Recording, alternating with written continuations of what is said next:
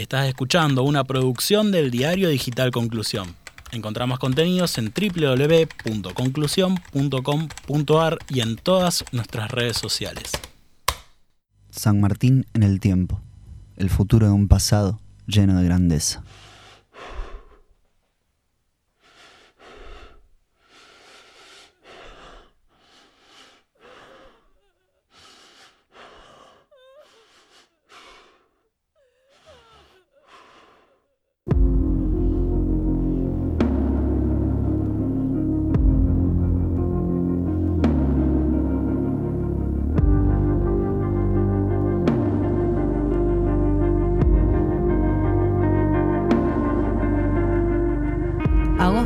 De 1850. En algún lugar, cerca de París, como ponía en algunos de sus intercambios epistolares de esos años, el libertador don José de San Martín daba su último suspiro, paradójicamente lejos de su patria. El general se había trasladado allí para descansar del escarnio que le producían las guerras facciosas que habían impedido, junto con los intereses extranjeros que buscaban el rédito propio, la consagración del verdadero destino de las Provincias Unidas del Sur de América.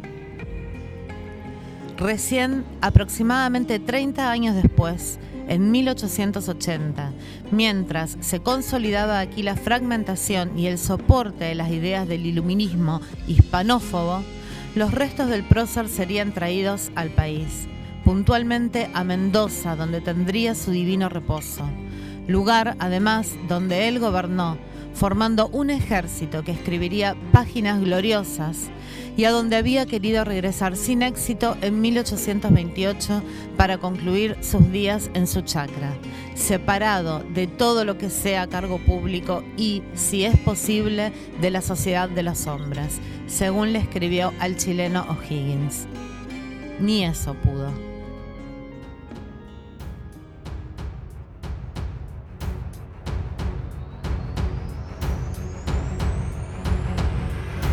Ya muerto.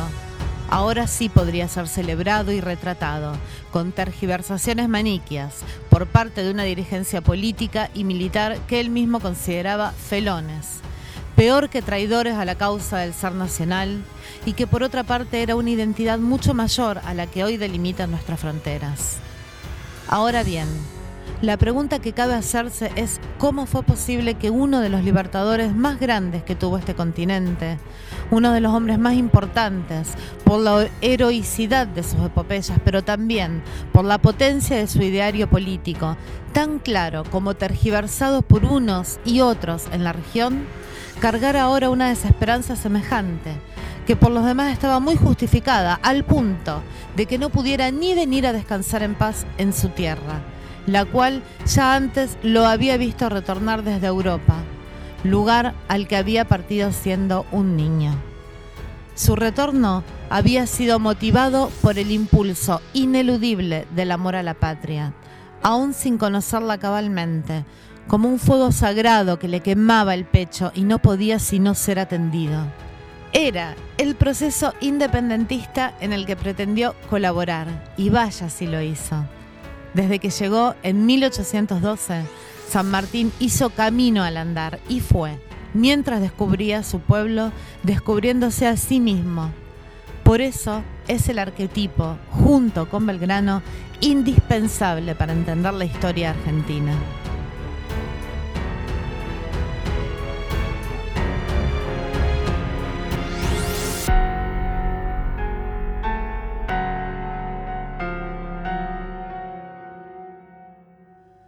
A falta de un legado editorial, al ser un hombre eminentemente práctico y con dominios militares, y una visión estratégica de la política, para comprender al libertador debe seguirse el hilo conductor de sus acciones, las batallas que libró y en las que no quiso participar, las relaciones que mantuvo y dejó de mantener, a quienes desobedeció y a quienes buscó acercarse cómo se paró ante las contradicciones que rigieron todo el siglo XIX aquí y que probablemente aún sigan vigentes, con claros vencedores momentáneos.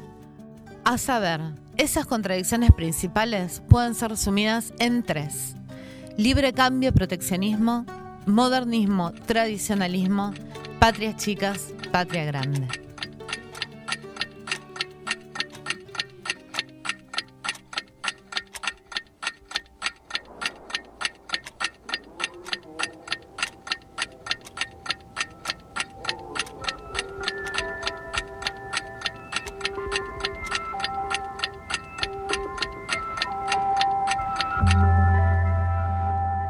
Se sabe que la historia es una continuidad indetenible, pero algunas fechas sirven para advertir el sentido en el que avanzan los procesos. Nunca fotos estáticas, sino películas en movimiento, lo que puede, en ocasiones, hacer que la visibilidad sea borrosa.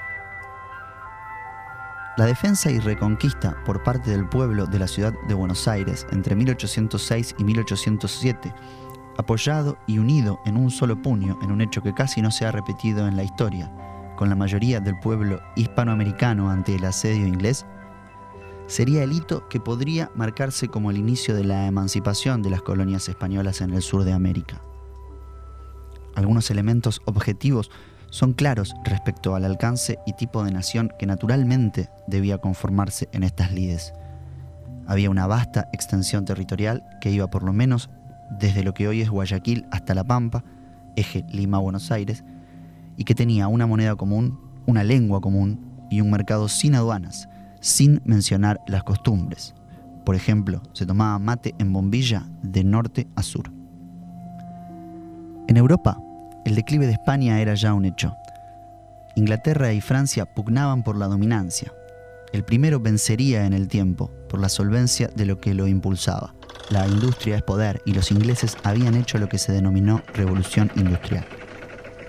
Su otro baluarte era la determinación inconmovible, así como la eficacia en los métodos de su diplomacia, hábil para corromper élites locales y facilitar el contrabando. Con la Revolución de Mayo se instauraría en principio la primera junta y luego la Junta Grande, cuando se incorporaran representantes provinciales, con el objetivo de llenar el vacío de poder que había dejado el derrocamiento de Fernando VII por parte de Napoleón. Y si bien también se representaba una incipiente consolidación del proceso iniciado con la defensa y reconquista, el paso de los años sería la transición de una esperanzada idea de independencia y unidad a la de las guerras civiles y fratricidas, en beneficio de las potencias emergentes durante al menos 60 años. Al poco tiempo, eso ya quedaría demostrado. En Brasil, la corte portuguesa allí refugiada, controlada por los ingleses, asediaba los dominios que consideraba indefensos en sus planes emancipatorios. Las disputas por la banda oriental serían lo más visible de esos conflictos. Algunas derrotas militares en el norte, así como las penurias económicas que siguieron a la esperanza inicial, posterior a los sucesos de mayo en el pueblo orillero de Buenos Aires y aún mayor en las provincias, en contrapartida a lo que ocurría en la portuaria capital, daban rienda a las conspiraciones y movimientos políticos comenzaba a delinearse otro signo de los tiempos. Una minoría porteña que se consideraba iluminada buscaba la salvación propia sin importar el destino del conjunto. Mal o bien, la Junta Grande era la única garantía de soberanía del territorio, al tiempo que representaba un poder nacional, complementado por el Cabildo, el de Buenos Aires y el de las provincias. Hacia fines de 1811, un golpe de Estado instauraría lo que se conoció como el primer triunvirato, integrado por Feliciano Chiclana, Manuel de Zarratea y Juan José Paso, elegidos por el Cabildo porteño. No obstante, una figura por entonces algo en las sombras ya aparecía como hombre fuerte de la política capitalina, y quien sería por excelencia la figura histórica antagónica a San Martín, Bernardino Rivadavia, nombrado secretario del flamante organismo de gobierno. Ese puesto le garantizaba la definición en las decisiones importantes ante la usual disparidad de opiniones entre los triunviros. Pocos meses después, en los últimos días del verano de 1812, ocurrió un hecho cuyas consecuencias no pudieron entonces imaginarse. La fragata inglesa George Cunning, una de las tantas que periódicamente amarraban aquí, trajo a bordo al coronel don José de San Martín, al alférez Carlos de Alvear y a otros oficiales, junto al barón de Holmberg, quienes se habían iniciado en los secretos de las logias de ultramar y habían jurado triunfar o morir por la independencia de América, que entonces era también objetivo de la diplomacia británica, de la cual las logias eran un claro instrumento.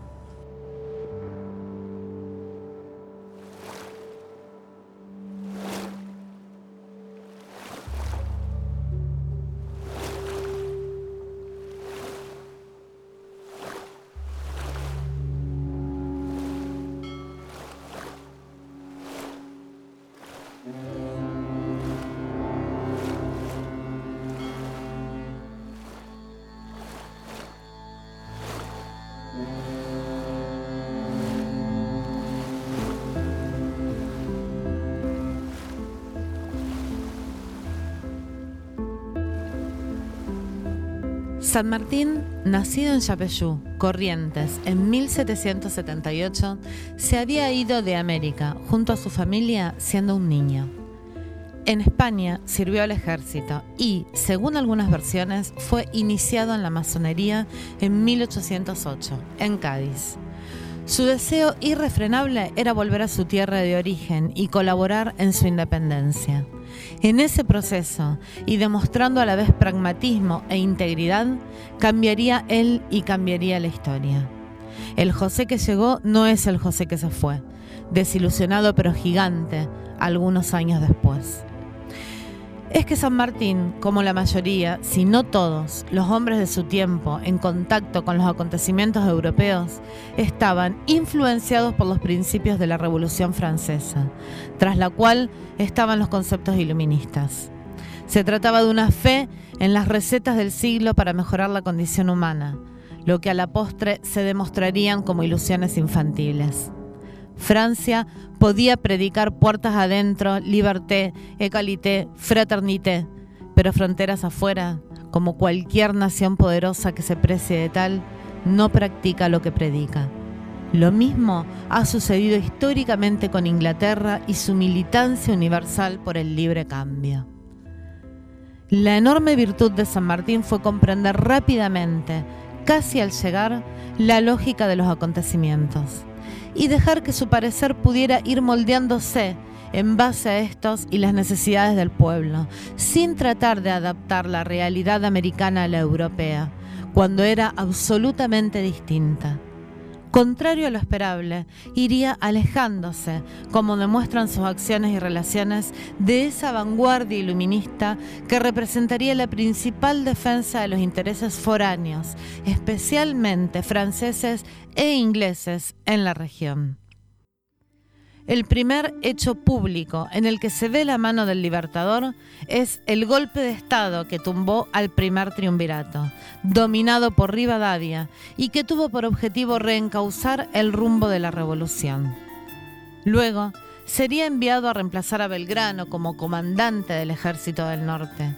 Con este trabaría amistad evidenciada por cartas, en la que quedaba claro que compartían una visión común respecto a la indisolubilidad del concepto de independencia con el de unidad hispanoamericana y la importancia del eje Lima-Buenos Aires.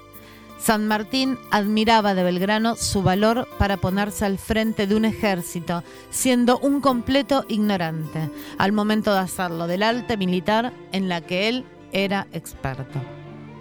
Ya sea porque notó que de alguna manera habían querido sacarlo del juego político capitalino al enviarlo a combatir a la frontera, o por las razones de salud que esgrimió, al tiempo recaló en Mendoza, entonces Cuyo abarcaba también San Juan y San Luis donde sería gobernador y formaría de la nada un ejército de 5.000 hombres.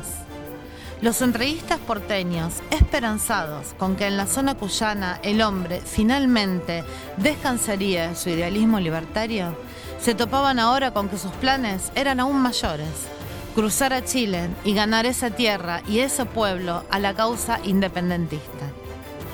El cruce de la cordillera de los Andes se cifra una de las instancias más gloriosas de nuestra historia, cuya heroicidad al día de hoy se reconoce más en otros lados que en Argentina, como lo explica claramente el historiador sanmartiniano José Antonioni. Fue grande el Libertador, pero ¿qué me cuenta de sus hombres? Yo no sé si lo hubiera seguido el San Martín. Hubiera dicho, está loco este hombre. No, no, no le demos pelota porque nos lleva a la muerte. ¿eh? ¿Sabe por dónde pasó San Martín? No me va a decir por, por la cordillera de los Andes, porque eso es obvio.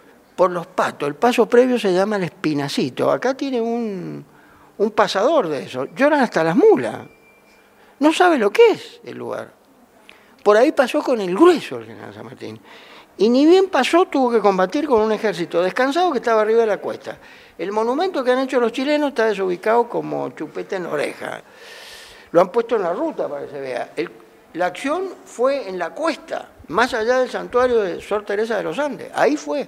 Es alucinante pasar la cordillera y le duele a uno hasta los pelos de las piernas. San Martín no solo pasó enfermo como estaba, sino que atacó. Mire, yo hace unos años fui con un norteamericano que vino a escribir sobre el Libertador, lo que sabe ese gringo. Vino a hacer la práctica, porque muchos estudiamos los libros, pero hasta que no vamos a hacer el trabajo de campo, no se nos abre la mente. Este gringo vino, hacía mortales para atrás cuando llegamos al pie de la cuesta de Chacabuco, atacó San Martín.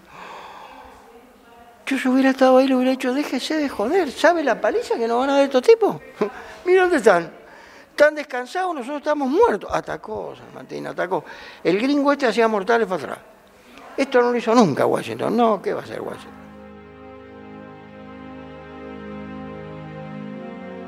En condiciones mucho más que adversas, San Martín y sus hombres liberaron Chile y allí el general daría prueba cabal de su visión.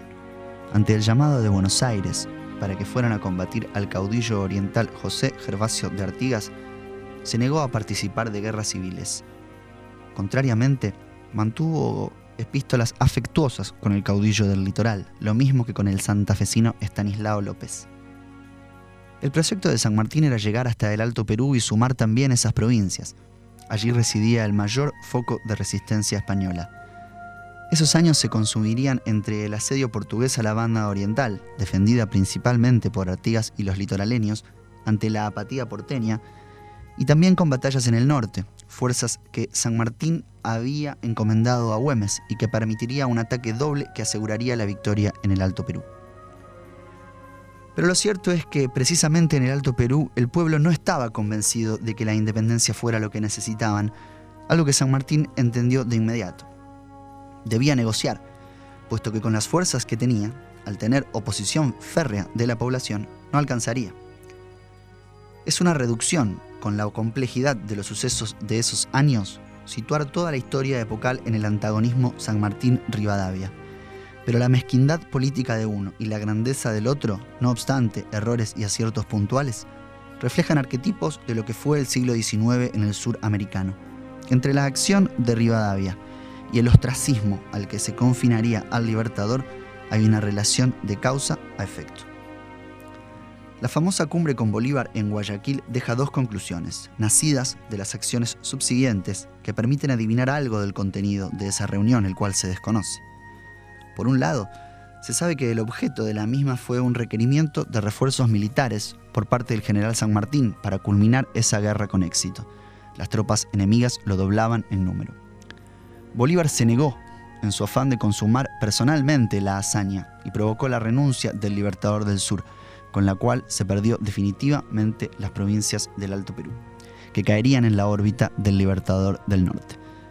Si San Martín hubiera recibido el apoyo de Buenos Aires, de abundantes recursos con sus 150.000 habitantes y un comercio próspero, no habría necesitado de Bolívar y podría haber terminado la campaña por su cuenta, con lo cual hubiera sido muy otra la suerte de las provincias altoperuanas y nuestro destino ulterior.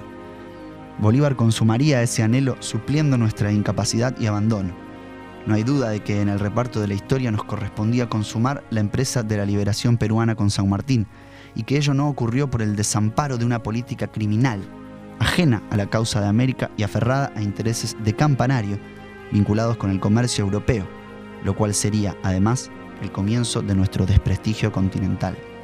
Tampoco se pudo consolidar siquiera la anexión de Chile, lo cual hubiera garantizado salida bioceánica, una de las causas de la grandeza norteamericana. La otra conclusión del encuentro entre San Martín y Bolívar es que se despejan de una buena vez algunas conclusiones apresuradas y erróneas sobre el Libertador del Sur como un agente británico, en una concatenación de hechos algo tirada de los pelos, al citar su pertenencia a las logias y su llegada a América en un barco inglés. Primero, en su momento, Por el bloqueo napoleónico no había otro modo de llegar a América. Pero segundo y más importante, luego de la reunión con San Martín, Bolívar declara a las logias masónicas como un enemigo directo de la independencia americana, lo cual no pudo sino haber sido advertido por a él por el propio Libertador del Sur. Él fundó la logia Lautaro y de eso no quedan dudas. No hay constancia de que esa haya sido una logia masónica. Pero por lo demás, en las secciones de San Martín se evidenció siempre una postura contraria a la británica, salvo en el momento en que los ingleses apoyaron la independencia por razones de conveniencia. En todas las contradicciones del siglo, defendió los intereses del conjunto del pueblo americano por sobre los de las polis oligárquicas, en favor de los enviados de Su Majestad Británica.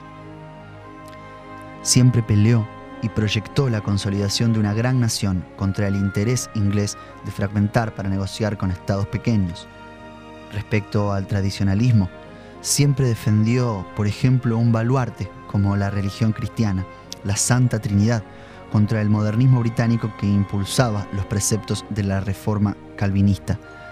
Esto es importante no para discutir si existe o no existe Dios, lo cual es una cuestión personal, que él debería definir después y cada uno en su individualidad, sino por la fe fundante como organizador de los pueblos. En la última de las contradicciones, quizás la más potente, entre libre comercio y proteccionismo, también se definió, y su comunicación con Juan Manuel de Rosas años después dejaría clara esa postura.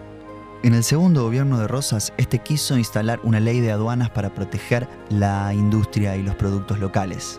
Eso provocó la ira de Francia e Inglaterra, quienes intentaron bloquear el puerto local. Los ingleses ya habían tenido una mala experiencia y no quisieron volver a intentar invadir eh, Buenos Aires a cara descubierta y, junto con Francia, intentaron trabar el comercio de la zona porteña.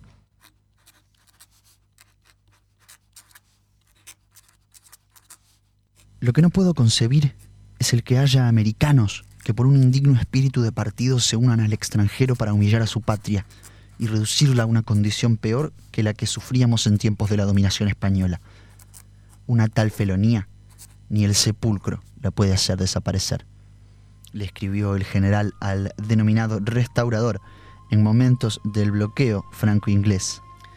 Esta fue la primera medida proteccionista en 35 años, desde 1810, cuando al momento de declarar caduco el poder español, se había firmado un tratado que básicamente legalizaba el contrabando de productos británicos. Queda claro entonces que más allá de sobrevolar cualquier disputa facciosa, la historia de San Martín y su posicionamiento, lo que pretendía para lo que hoy es Argentina, algo que no existía ni de cerca en ese momento y por eso él comprendía a su pueblo y a su nación, que no era otra que la hispanoamericana, lo hizo ir cambiando sus propias posturas y derribando mitos incorporados en Europa. Más allá de la prédica por la libertad, una palabra muy presente en el lenguaje político de esa época, San Martín dejó un legado que debería ser analizado en profundidad. No puede ser casual que tanto con él como con Belgrano, lo que se conmemore como feriado nacional sea la fecha de la muerte, que habilitó la tergiversación de la historia por intereses de chiquitaje político epocal. Apenas 170 años después, aún estamos a tiempo de dejar de insultar su memoria.